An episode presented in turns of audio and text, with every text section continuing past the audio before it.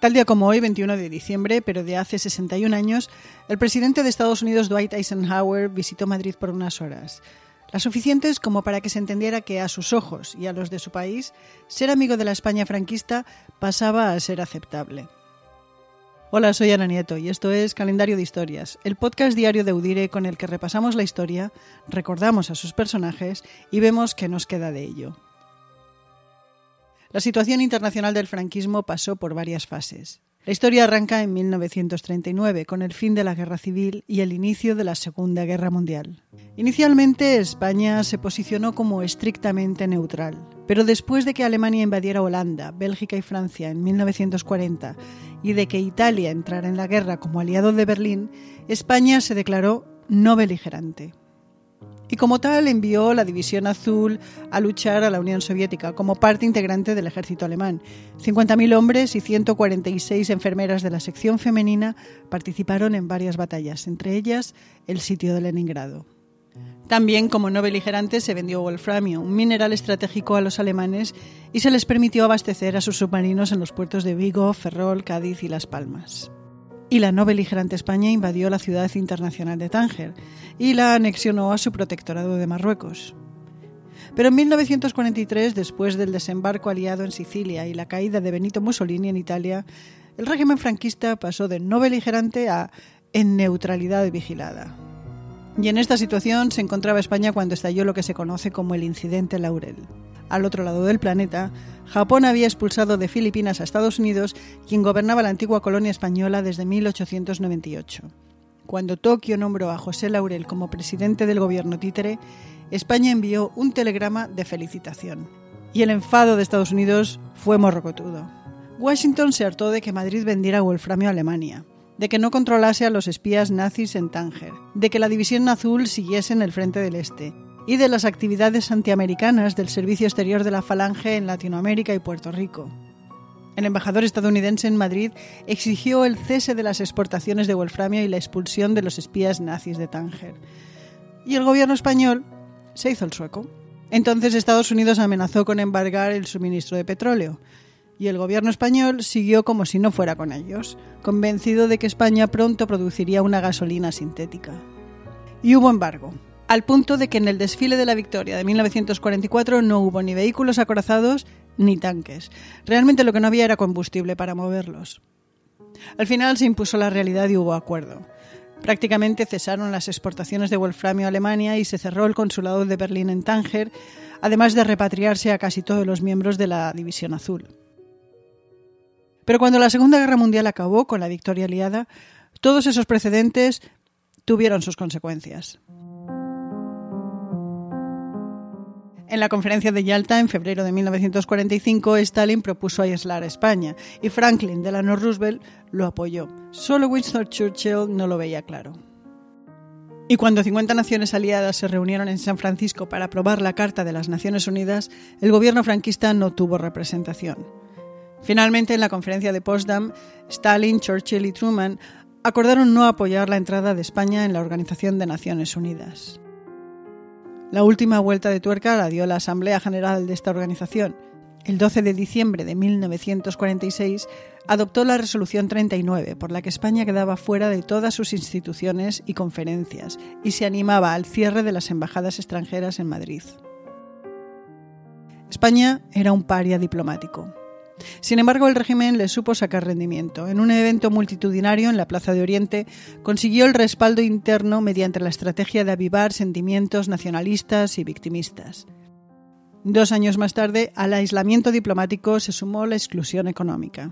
Cuando Estados Unidos regó Europa Occidental con 12.000 millones de dólares de los de aquella época con el Plan Marshall, España recibió cero. Y fue una época dura. A la falta de ayudas del exterior se unía la devastadora política del régimen del autarquismo.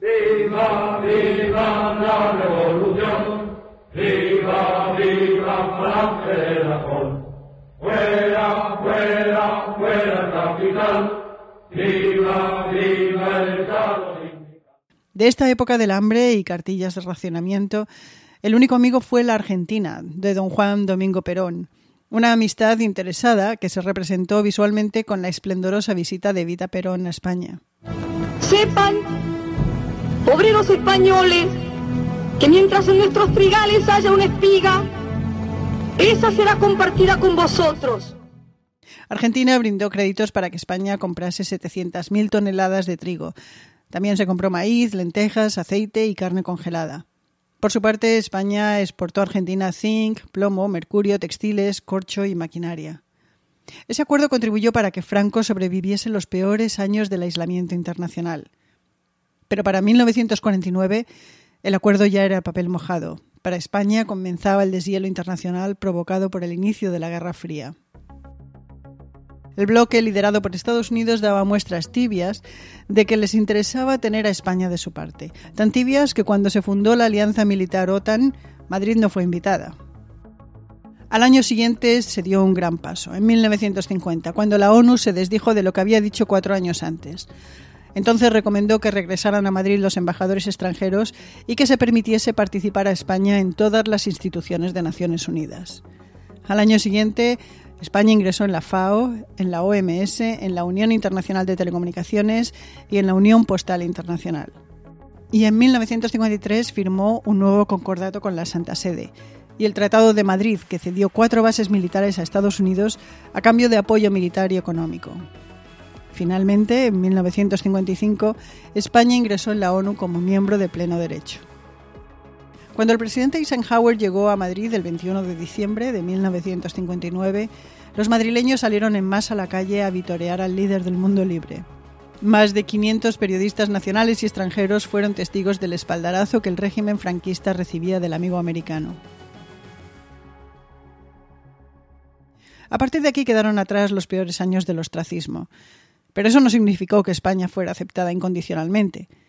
Por ejemplo, se solicitó el ingreso en el mercado común europeo en 1962, pero se ingresó en 1986, cuando Franco llevaba 11 años enterrado.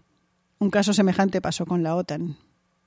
Y al final del régimen, en 1975, la comunidad internacional volvió a solicitar la retirada de embajadores de Madrid como condena a los últimos fusilamientos del franquismo. Como antaño, Franco reaccionó convocando un acto de adhesión. Fue el 1 de octubre la última vez que se le vio con vida en público. Y tal día como hoy, 21 de diciembre, es el solsticio, la noche más larga del año en el hemisferio norte y la más corta en el sur. Al amanecer, un rayo de sol penetra en las misiones de la época de la colonia española en California, ilumina el altar mayor y esparce un haz de luz por los pasillos de los pequeños templos. Historiadores y antropólogos discrepan sobre el significado de esta bellísima iluminación que en algunas iglesias se produce en otras fechas. En Europa este fenómeno es más frecuente en los equinoccios, cuando los días y las noches tienen exactamente la misma duración. En España son especialmente notables estos milagros de luz en la capilla de San Miguel de Celanova, en Ourense, y en la iglesia de Santa Marta de Tera, en Zamora en San Juan de Ortega, en Burgos, espectacular, especialmente en el equinoccio de marzo. Ese día, un haz de luz penetra en la iglesia, rompe la penumbra y se dirige a un capitel e ilumina al arcángel Gabriel anunciándole a María el embarazo. Nueve meses más tarde, es Navidad. Y en 1959, el año en el que Eisenhower visitó Madrid, en Cuba triunfó la revolución encabezada por Fidel Castro. Hawái se convirtió en el estado número 50 de Estados Unidos. Y en España se aprobó el plan de estabilización que liberalizó en parte la economía y dio lugar al desarrollismo. Y una multitud de falangistas se turnaron durante dos días para llevar a hombros y en silencio los restos de su líder desde el Escorial hasta el Valle de los Caídos. Reposa bajo una lápida gigantesca con un texto escueto. José Antonio. Y cerramos el programa de hoy con una cita del presidente Eisenhower. El mundo se mueve. Las ideas que antes eran buenas puede que ahora ya no lo sean.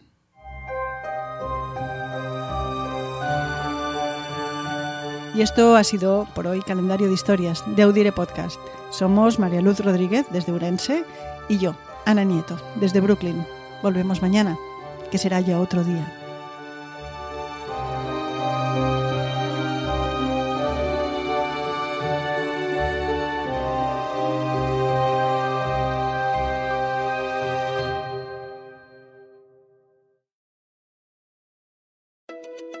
One day in the metaverse, doctors will practice high risk surgeries as many times as needed before operating on real patients.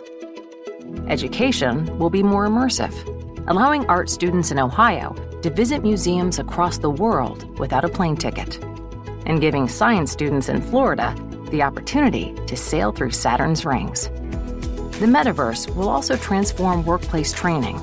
Imagine a world where engineers can disassemble and reassemble engines thousands of times without wasting materials, or where aspiring city planners can build hundreds of cities before a single real building is ever constructed.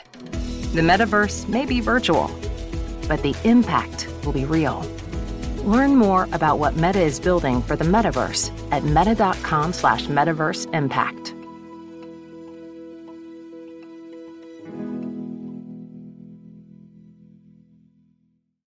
Este 4 de julio, no te pierdas la película del verano. Are you ready? Damn right. Top Gun Maverick es una de las mejores películas jamás hecha. Disfrútala en la pantalla más grande que puedas. You got yourself a deal. Tom Cruise, Top Gun Maverick, clasificada PG-13.